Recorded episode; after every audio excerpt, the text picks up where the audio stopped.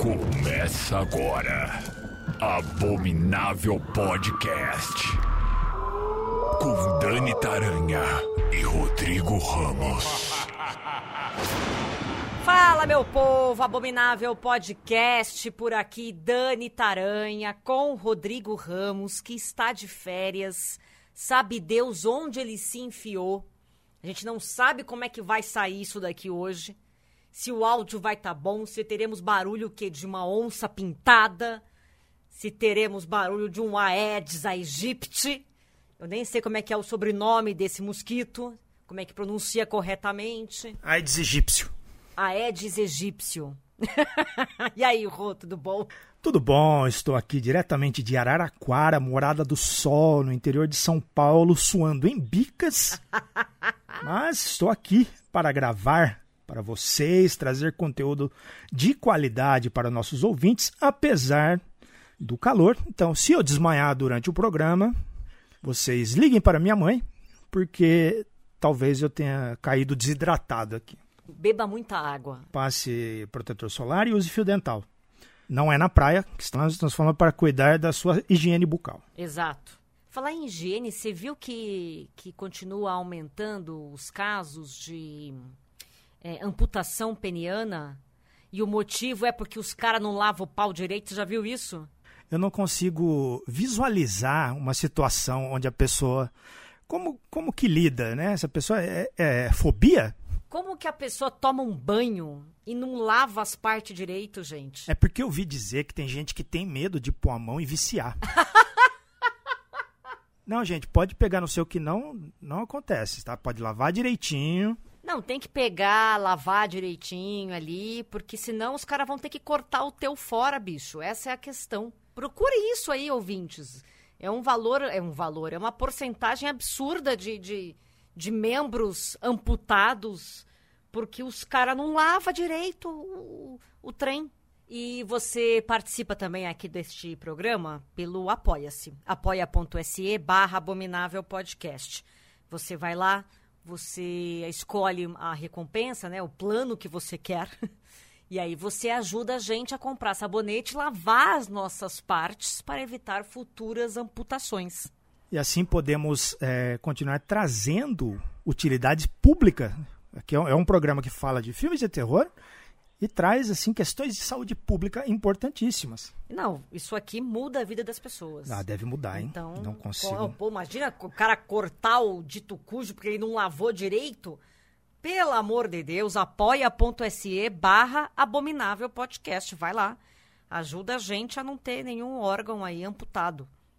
Lava, seca, lustra, encera. Ai, senhor, deixa eu falar para vocês uma coisa. É, Christopher Nolan continua sendo assunto, né? Primeiro que tem Oscar agora, dia 10 de março, e provavelmente ele vai levar, e tá levando tudo, né? Todas as premiações agora por conta de Oppenheimer. Uma verdadeira bomba nuclear, né? Então, chegou devastando as premiações todas, Oppenheimer. Mas ele deu uma declaração dizendo que ele gostaria de fazer um filme de terror. E aí as pessoas estão repercutindo, re, repercutindo. Tem um outro R ou não? Eu não sei falar essa palavra, eu acho. Não, só, só tem o do reper. Então, repercutindo. Tá vendo? Ó, aprendendo aqui outra também. Olha, mais uma utilidade. Trazemos gramática, novas palavras. É melhor do que o fantástico. Mas, enfim, tá rolando então esse papo aí. E aí, é, temos... Na verdade, hum. ó, para você é, falar mais fácil, repercutindo, hum. fala que deu o maior bafafá. Boa. Deu o maior bafafá a declaração de Christopher Nolan. Pronto. Porque ele quer fazer um filme de terror, só que ele disse que é, ele quer ter uma ideia excepcional, porque ele falou que precisa existir uma ideia excepcional para fazer um filme desses. Coitado do Christopher Nolan, ele nunca viu o filme do Ursinho Puff, né? E mal sabe ele que, que, que esse ano tem o filme do Mickey, Pinóquio, Cinderela. Não é verdade? Na verdade, eu acho que ele está esperando um filme que tenha o terceiro ato só com palestra. Ele não achou ainda. Pois é, como seria um filme de terror do Christopher Nolan? Ele não pode querer ficar explicando muitas coisas, não perde a graça. Não, aí ele já não faz nem filme. Se não é pra explicar, ele já nem trabalha. Porque ele tem essa péssima mania, né? De querer ficar explicando as coisas. Eu quero matar ele. Você sai do Oppenheimer PhD em física. Exato. Mas, por exemplo, ele é muito bom porque ele filma em IMAX. Então, imagina um filme de terror em IMAX. Seria bem legal. Eu queria que ele fizesse uma coisa meio sobrenatural. Eu acho que seria bacana. É, eu, eu acho que para aproveitar essa telona do IMAX seria legal algo tipo de invasão, é, criaturas, monstros, assim, tipo um Guerra dos Mundos, alguma coisa nessa linha, acho que ficaria legal. Ótimo, gostei também da sua ideia, acho que vai ficar bom o negócio. Mas o ideal mesmo é que ele pare de fazer filme. Rodrigo adora o Christopher Nolan. Adoro, adoro. Mas aí a gente ficou pensando, pois é, Christopher Nolan do nada pega, vira e faz um filme de terror. Que outros diretores circularam por esse gênero do completo nada e depois seguiram a vida? E a gente fez, viu aqui uma lista? Tem vários. vários e curiosamente grandíssimos diretores de cinema se renderam ao horror para provar de uma vez por todas que terror é cinema e terror é um baita de um cinema. Só precisa saber fazer. Exato. Que é o que não, né, ultimamente não tem acontecido. Mas aí separamos aqui, gente, uma listinha de filmes de terror de diretores One Night Only. One Hit Wonder. E dimensão honrosa, nós temos Stanley Kubrick com o Iluminado. Só um dos maiores filmes de terror do mundo. O cara só fez um, talvez o melhor para muitas pessoas, né? Top 3. Se não é o melhor, é top 3. E adaptou, Stephen King odeia, mas o importante é que o planeta gosta. Bom mesmo é o filme que o Stephen King dirigiu. É, então, esse daí também é um problema, mas deixa quieto isso aí. Mas Stanley Kubrick não fez outro filme de terror? O Stanley Kubrick, ele, ele sempre permeou ali e navegou nas águas do mistério, nas águas do suspense. Mas um terror que classificação, horror mesmo, a gente tem apenas o Iluminado, que também não precisa fazer mais nenhum, né? Não precisou, mas estava ótimo. É, precisa. Você fez o Iluminado, já pode pendurar a chuteira já. Aí a gente teve lá em 1992 um filme chamado Drácula de Bram Stoker, dirigido por Francis Ford Coppola. Não foi o Bram Stoker que dirigiu, muita gente pensa. fez os três poderosos chefão, meteu um Drácula e meteu com estilo, hein? Ele não, meteu com Gary Oldman, Winona Ryder, Keanu Reeves. Meteu com a mãozinha na cintura. Um dos filmes mais espetaculares também de vampiro. É, um dos é, melhores. Fiquei sabendo essa semana que Luc Besson vai fazer uma versão de Drácula de Bram Stoker com Christopher Watts. Christopher Watts, para quem não lembra, é o do carinha do Bastardos Inglórios, o Landa, né? né? É Landa, o Coronel Landa? O, o, Landa é o vilão, não é? O Hans Landa. Então, é esse, é o vilão. Então, não sei o que que Luc Besson tomou essas, esses dias de querer fazer uma versão dele do Drácula de Bram Stoker. Não sei, não sei. Se estava sob uso de entorpecentes se estava, sei lá, desilusão amorosa, acordou e falou: Quer saber? Vou fazer uma versão do Drácula. Você entendeu? Pode ser que isso tenha acontecido, porque depois do, do Coppola, você realmente vai pegar essa obra e fazer uma adaptação? Pois é, até porque acho que depois do Coppola não tem nenhum Drácula memorável, né? Tem uns bem feitinho. Tem. Uns... Ano, ano passado teve aquele aquele surto coletivo que vocês gostam. O Rainfield? É. Não, mas o Nicolas Cage ele tá numa outra categoria. A categoria incontestável. O Rainfield é muito bom, mas é outra pegada. É outra pegada, é uma comédia, não tem nada a ver. O Drácula, o Drácula, Drácula, que todo mundo lembra do Coppola, você vai lá e vai pegar e, e vai fazer outro. A sua versão. Ah, quero fazer a minha versão. Luc Besson. Luc Besson. Vamos ver o que vai sair de Luc Besson. Curioso. Piração visual vai ter. Pelo menos algo nesse sentido. Aí temos Quentin Tarantino. Ele fez lá em 2007 A Prova de Morte. Aí você fala assim, ah, mas ele fez um drink no inferno. Não, o drink do inferno não é dele. O roteiro é dele.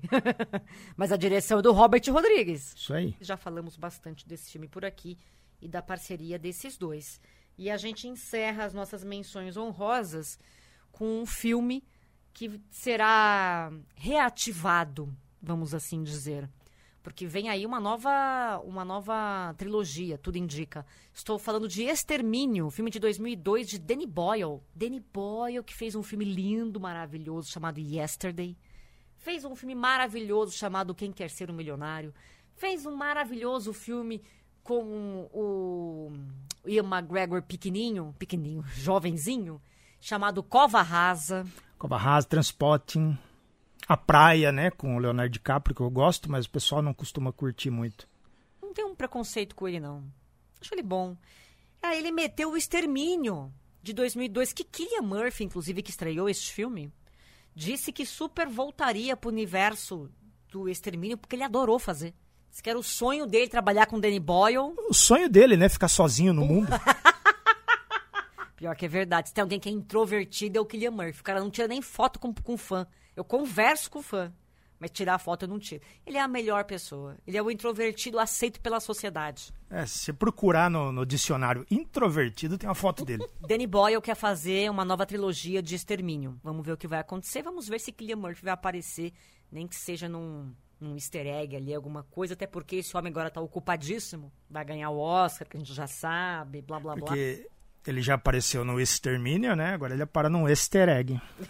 Nossa senhora, Rodrigo de Deus. Tudo bem, é o calor, Tudo gente. bem, é o calor. É, o cérebro o calor é tá uma loucura. desidratado. então começa você com a sua dica, Rô, vai lá.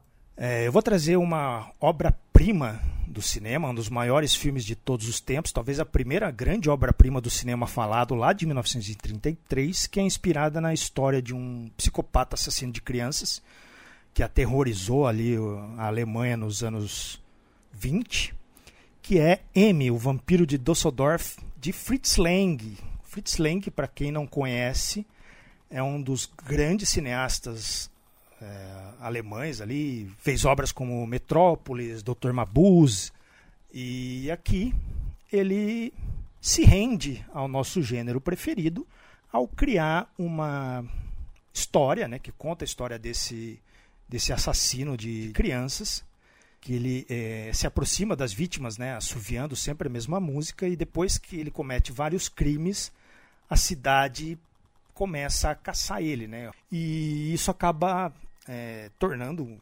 colocando toda a cidade ali no caos, né? Vira uma bagunça.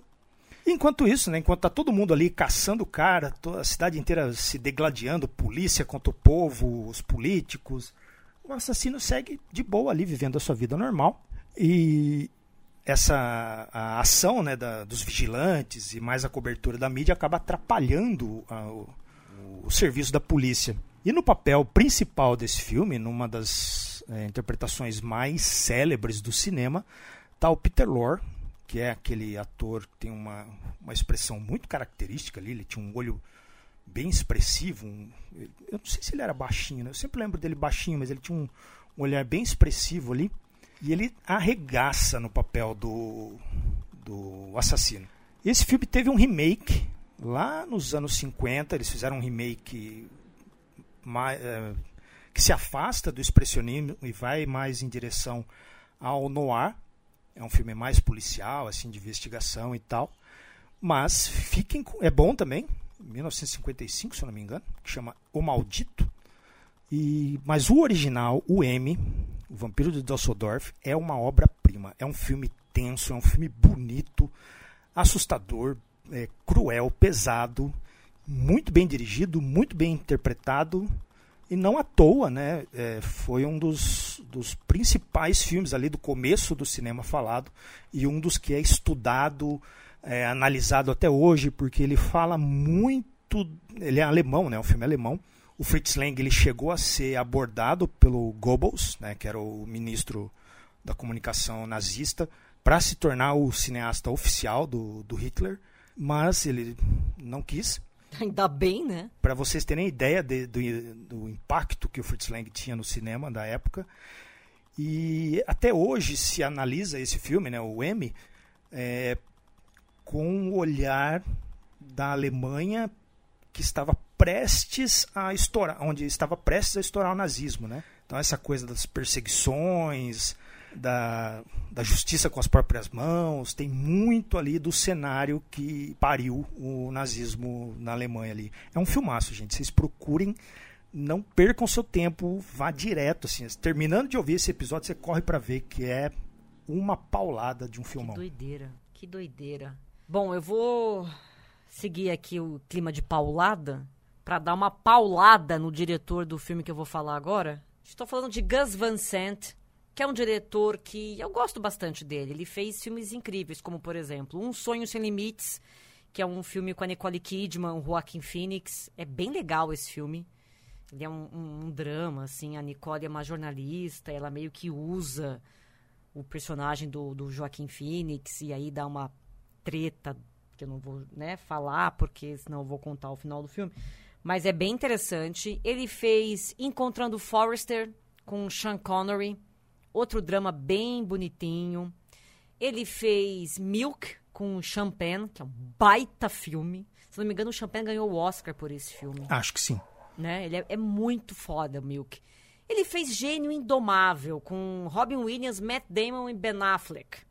Além do, do famoso Elefante, que é aquele filme sobre o massacre de Columbine, né? também é dele. E aí eu não sei o que, que ele tava pensando da vida dele, o, o Gus, meu amigo Gus, que ele resolveu fazer um remake de Psicose. Eu não sei o que aconteceu com ele. Ninguém entende esse filme até hoje, assim, o que que tava... Eu, eu, eu, ele acordou um dia, acho que é igual o Luc Besson. Acordou um dia, brigou com, com um crush, se drogou e falou, vou fazer o um remake de Psicose. Isso saiu em 1998. E a gente tem. Eu vi isso no cinema. É um, é um remake esquisitíssimo. É um remake estranho, porque assim. A única diferença é a década de que saiu dos anos 60 e foi para os anos 90. É a fotografia, é um filme em cores. O resto do filme é igual ao original. Ele é um remake quadro a quadro, né? Exato, ele é um remake quadro a quadro. Pra quê? Me fala. É, eu, eu já procurei sobre isso, mas como eu acho esse filme tão descartável, assim, eu acho que ele funciona como um, um case ali para ser estudado. Então, eu nunca consegui descobrir assim o que, onde que eles estavam, qual era o rolê para fazer um, um, remake de um filme tão importante e sem acrescentar nada. Tipo, é igual, é igual. Então, para fazer igual já tem, não precisa, né? Ou você faz alguma coisa de diferente, você coloca ali a sua marca, sei lá não, ele, é igual, o remake é igual. Aí temos os, os, atores aqui, porque não é qualquer ator também que ele chamou para fazer o remake. A gente tem a saudosa Anne Hatch, como a Marion. Aí o Norman Bates é o Vince Vaughn, que também é um baita ator, eu gosto muito do Vince Vaughn. Sim, mas é um, um dos casos de escalação mais equivocada da história. Tem nada a ver o Vince Vaughn com... com... Enfim, aí a gente tem a, a Laila, que é a irmã da Marion, que é a Julianne Moore, que é maravilhosa. E o namorado da Marion é o Viggo Mortensen. Tipo, olha esse elenco, é um elenco bom. E vale lembrar que é, a gente não colocou o Hitchcock aqui, porque muita gente lembra, né? Ah, Hitchcock fez Psicose, sim, mas ele também fez Os Pássaros. Então são dois filmes. Exatamente. Não foi um, não, não é um One Hit Wonder, nem um One Night Only. Temos ali 200 Hit Wonders, né? É. No caso do Hitchcock, tem até outros filmes ali que são, assim, são é, tidos como, como suspense, mas se você vê bem, é terror. Por exemplo, o Festim Diabólico. Sim, tem várias coisas ali que se usam até hoje em filmes de terror. Porra, o cara mata o amigo e deixa na sala enquanto as pessoas estão lá numa festa. Se isso não é um, um filme de terror, eu não sei o que, que é. Alfred Hitchcock é, é tema para um outro programa. Não vamos nos alongar aqui sobre este homem maravilhoso. É, até o próximo, Rô, qual é? Eu vou trazer aqui um, um, outro filmaço, lá de 1973, chamado Inverno de Sangue em Veneza, que foi dirigido pelo Nicholas Hook, não sei como é que fala esse nome dele aqui, que dirigiu, entre outras coisas, é, O Homem que Veio do Espaço, com o nosso Deus, David Bowie. Ele dirigiu Eureka, Uma Noite Inesquecível, Fora do Tempo, Convenção das Bruxas, que é uma comédia, né? Não vou colocar ele aqui como terror. Tem até um, uma coisa pra, mais para criança. É, entre tantos outros, assim, ele tem uma filmografia bastante diversa. Assim, eu gosto da, da filmografia dele porque ele vai do, do noir, do gangster, comédia, drama, e aqui, em 1973, ele traz uma história de terror, não, não apenas uma, mas uma das maiores. Eu amo esse filme. Estrelado por Donald Sutherland e Julie Christie, que conta a história de um casal, a Laura e o John, que estão tentando se recuperar né, do, da morte acidental da sua filha, que morreu afogada ali num, num laguinho. e eles vão começar, recomeçar a vida deles em Veneza. Ele está trabalhando na restauração de uma igreja, né? E eles conseguem um trabalho lá e vai para lá e tal. E lá eles conhecem duas irmãs bem esquisitonas. E uma dessas irmãs afirma para eles que, é que consegue conversar com a criança, né? Que é possível entrar em contato com essa criança. E ela fala que essa criança, né, a filha deles, disse que eles estão em perigo, eles estão correndo um risco muito sério vivendo lá em Veneza. E aí, o, o, enquanto a mulher começa ficar, fica mais um pouco mais abalado, o marido é um pouco mais cético, até que ele começa a ter umas visões estranhas, e aí o mistério todo se desenrola. É um baita de um filme. É, ele tem uma cena de sexo um pouco. Não é explícita, mas ela é uma das cenas de sexo mais explícitas né, do, do, de um filme que não seja um, um filme. É, é, é, muita gente questiona essa cena tal. Mas é um filmaço. Vocês procuram esse, esse filme, ele tem na Darkflix, eu acho que tem em algum outro canal, algum, algum outro streaming. É uma obra-prima, ele é um filme do jeito que eu gosto, sabe aquele filme ladeira abaixo, né? Que eu sempre falo, aquele filme começa ruim e só piora assim a situação dos personagens. É, ele é opressivo, ele é triste, ele é esquisito. Amo esse filme. Vocês procurem aí Inverno de Sangue em Veneza. Em inglês é Don't Look Now, Não Olhe Agora. É baseado num livro da Daphne du Maurier, mais um filmaço do Nicholas Hug, não sei como é que se escreve, como é que se fala, que é R-O-E-G.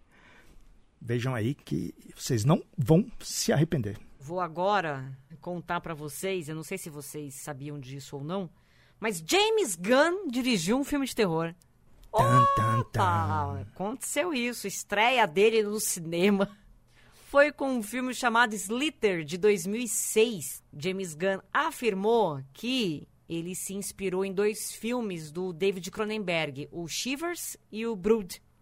E que também se inspirou no, no mangá Uzumaki, do Junji Ito, para fazer Slither português é Seres Rastejantes, né?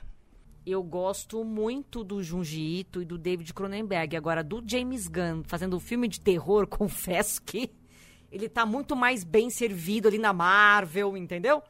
De si, eu acho que aquela parada dele ali é melhor. Mas, enfim, do que se trata esta belezinha? É um homem que é casado com uma jovem mulher, a Starla, que é Elizabeth Banks, que, que que faz. Ele, ele, é um casal muito bem sucedido, muito bem né, na, visto pela cidade e tal. E ele está lá no bar que ele costuma frequentar. Ele encontra a irmã caçula de uma namorada dele. E eles estão. E a minha gata tá miando aqui, porque ela também gosta desse filme. E a. Eva confirma. Eva a, a Eva confirma que esse filme é interessante. E aí eles estavam lá, começam a conversar, bebe daqui, bebe dali, eles resolvem dar uma volta. Nisso de dar uma volta, eles descobrem uma coisa gosmenta ali no, no, no mato. Eles vão lá ver, parece assim, um meteoro. E desse meteoro saiu uma, uma massa, uma coisa esquisita, nojenta. Aí essa coisa nojenta entra no corpo dele, entendeu? E aí, o que, que é isso? É um parasita alienígena que infectou este hospedeiro, que essa pessoa que no caso agora virou o hospedeiro desse parasita, e agora ele vai precisar infectar outros para poder sobreviver. E aí, aos poucos, esse cara que já agora já está parasitado, né, devidamente parasitado, é, começa então a sair né, loucamente aí pela cidade e temos uma criatura sedenta de sangue, dominada pela necessidade de matar e destruir aqueles que não estiverem infectados. É uma nojeira esse filme. não sei se vocês já viram, mas é uma nojeira. É uma nojeira. Você gostou desse, Rô? Eu gosto bastante desse filme. Vale a pena lembrar que o, o James Gunn ele é cria da Troma. Né? Ele, ele foi. Ele trabalhou durante algum tempo ali nos. Não era um diretor, assim, ele trabalhava ali na, na Troma, era parte ali da, da equipe. E aí, quando ele saiu para fazer esse filme, ele levou muito do que a, a Troma fazia para o cinema hollywoodiano com mais dinheiro mas com o mesmo nível de, de nojeira aí, de, de maluquice. E eu sinto falta de filmes com Meteoro. que trazem pragas espaciais. Sinto falta, precisava ter mais. E eu achei curioso aí que você falou que o, o Meteoro transforma o cara em dois filmes do Bom John Woo, né? Parasita e Hospedeiro, verdade. Aliás, assistam esses filmes do Bom John Woo. Parasita todo, todo mundo viu porque ganhou o Oscar. Agora, o Hospedeiro, se eu não me engano, tá na Netflix. É um baita filme de, de, de bicho. Ele é um filme que você vai passar o tempo. Eu acho que você não vai passar raiva, porque ele, ele diverte, assim, ele entretém dentro de sua proposta. Não é nada genial. E é nojento, né, gente? Vocês imaginam os, os parasitas ali entrando nas pessoas. Aquilo, aquilo ali, para mim, não tem condição. Para mim, o, o, pior programa que existe, aquele programa da TV, a cabo, que chama Parasitas Assassinos. Eu assisto sempre, mas eu tenho um pavor daquilo. E é tipo isso, entendeu? É a versão, a versão filmada daquele diagrama da, do ciclo da Tênia que tinha nos livros de, de ciência. tinha o pavor daquilo. Meu Deus, eu tenho até hoje. Você sabia que eu tomo é, vermífugo uma vez por ano porque eu tenho pavor de ter verme? Pois é, aí tá. Nem deveria tomar, porque nem parece que nem é recomendado fazer isso, mas eu tomo que eu não tô nem aí. Toma biotônico fontura. Não, aí vai querer, vai alimentar a solitária se eu tiver alguma na minha barriga. Vocês conseguem imaginar isso? Que coisa nojenta. Eu tenho pavor. Pavor, tem pavor. pavor. E esse filme do James Gunn é nojento, mas fica aqui de dica caso você esteja animado. É divertido, é divertido. Teu próximo, Rô, qual é? Eu vou pro lado oposto, né? O espectro oposto aí do, do cinema de horror. Eu vou para lá em 1967 falar de A Hora do Lobo, filme do genial, né? De um dos cineastas mais importantes do cinema, Ingmar Bergman. É difícil falar isso, você é caipira aqui do interior que nem eu. Ingmar Bergman. Que dirigiu, entre outras coisas, O Sétimo Selo, Persona, Morango Silvestre, só filme considerado cineasta fundamental, né? De, se você é, é cinéfilo, esse cara aqui, você tem que conhecer a filmografia dele. E lá em 1967, ele também se rendeu ao horror e fez um filme sobre um pintor e sua esposa que vão morar numa ilhazinha, né? Uma ilha afastada, longe de tudo, de todos. E nesse lugar eles acabam conhecendo um grupo de pessoas, né? Que, que essas pessoas começam a trazer ainda mais, eles vão se afastar dos problemas, né, das angústias deles, vão para um lugar para ficar em paz. Mas quando eles encontram essas pessoas, as coisas vão ficando cada vez piores, né? Eles, eles acharam que ia ter sossego, mas não deu, né? E aí essas pessoas começam a interferir e trazer mais problemas para o casal e o pintor, né, o, o marido que já era um pouco atormentado, por pesadelos, né? Ele tem pesadelos vívidos, assim, bastante é, perturbadores. Eles acabam se envolvendo ali em conflitos de conflitos psicológicos. Aí, durante a hora do lobo, que dá título ao filme, que é o horário entre a meia-noite e a aurora, né? Que seria o horário que os lobos estão caçando. Ele vai contando para a esposa dele as suas memórias mais dolorosas e começa a questionar a sua própria sanidade. É um filme é um horror diferente, talvez alguns dos nossos ouvintes vai dizer, mas isso aí não é nem terror. Mas ele tem um, uma carga psicológica, assim, um clima de pesadelo e, e, uma tensão no ar, assim, que é muito disso que hoje em dia a galera fala aí do tal do, do horror, como é que é? Do pós-horror ou horror elevado, que são termos que não existem, né? Porque eles não dizem nada eles foram cunhados para classificar uma coisa que já existe há muito tempo, que seria essa, esse filme de terror mais focado na mente do protagonista, mais focado no clima, na ambientação, do que no susto e na, na violência em si. Né? São filmes mais é, intimistas, filmes onde vai mergulhar mesmo na cabeça do personagem e tudo que tem de ruim lá dentro. E esse filme aqui, lá em 67, já fez isso com primazia a Hora do Lobo, filme de 1967, tem uma horinha e meia ali. Eles procurem e depois procurem a filmografia do Ingmar Bergman, que vocês vão entender melhor aí como funciona o cinema, que esse cara aqui é fodão. E é fera mesmo. É bom, o trem é bom. Sabe o que, que é bom também? Darkflix Plus. Ah, rapaz. Darkflix Plus é o único serviço nacional focado em filmes e séries de terror, ficção científica e fantasia. Você acessa pelo celular ou tablet através do aplicativo ou entra no site darkflixplus.com.br. Para ter acesso ao conteúdo, você assina o um serviço por R$ 9,90 por mês. O diferencial da Darkflix é que todo dia entra um filme de terror para o seu deleite, para a sua apreciação. Por exemplo, sexta-feira, dia 23, Eclipse Total, Sugadores de Sangue do Espaço Sideral. Dia 24, A Visita. Dia 25, O Caçador de Troll. Segunda-feira, dia 26 de fevereiro, Audição. Terça-feira, dia 27, um filme que eu adoro, Possessão. E assim vai, todo dia entra um filme de terror na Darkflix Plus. Você nunca vai ter aquela desculpa de falar assim: ah, eu não, não achei nada hoje. Ah, não vou assistir nada porque eu não encontrei. Você vai achar darkflixplus.com.br e digo para vocês agora a minha última dica. É um filme de 2008 que é referência também. Deixe ela entrar. Quem dirigiu essa belezinha foi o Thomas Alfredson. Ele também conhecido por ter feito um suspense com Michael Fassbender chamado Boneco de Neve. Ele está na Darkflix. Tá na Darkflix? Ah lá, tá vendo? Inclusive, deixa ele entrar também. Que sim, mostra um menino de 12 anos que tá sozinho, na escola ele é sempre provocado, sofre bullying, aquela coisa toda. Aí ele tá lá no pátio do prédio onde, onde ele mora e ele conhece uma moça, uma menininha, uma garota pálida e solitária, mudou recentemente para a vizinhança, ela e o pai dela. E aí ele começa a ter, né, ter uma amizade com essa garota. Paralelo a isso, uma série de assassinatos macabros estão acontecendo na cidade, onde o sangue das vítimas é retirado. Eu nem preciso dizer para vocês do que se trata este filme, porque vocês já viram, já sabem. Se não viram este, viram o da, da Chloe Grace Moritz tem também a versão com esta atriz, que também é legal, não é, não é ruim.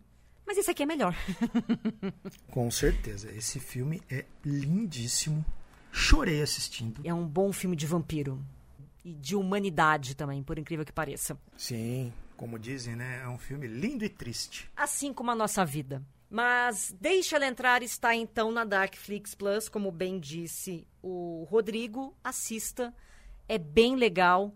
E com isso a gente encerra este podcast hoje. Esperamos que vocês é, tenham gostado e anotado os filmes para assistir depois. Estamos aqui na expectativa e esperaremos sentados pelo filme de terror do Christopher Nolan. Porque semana que vem tem mais Abominável Podcast. Um beijo para vocês. Beijo, Rô! Beijo! Abominável Podcast. Siga-nos no Instagram Arroba Abominável Podcast.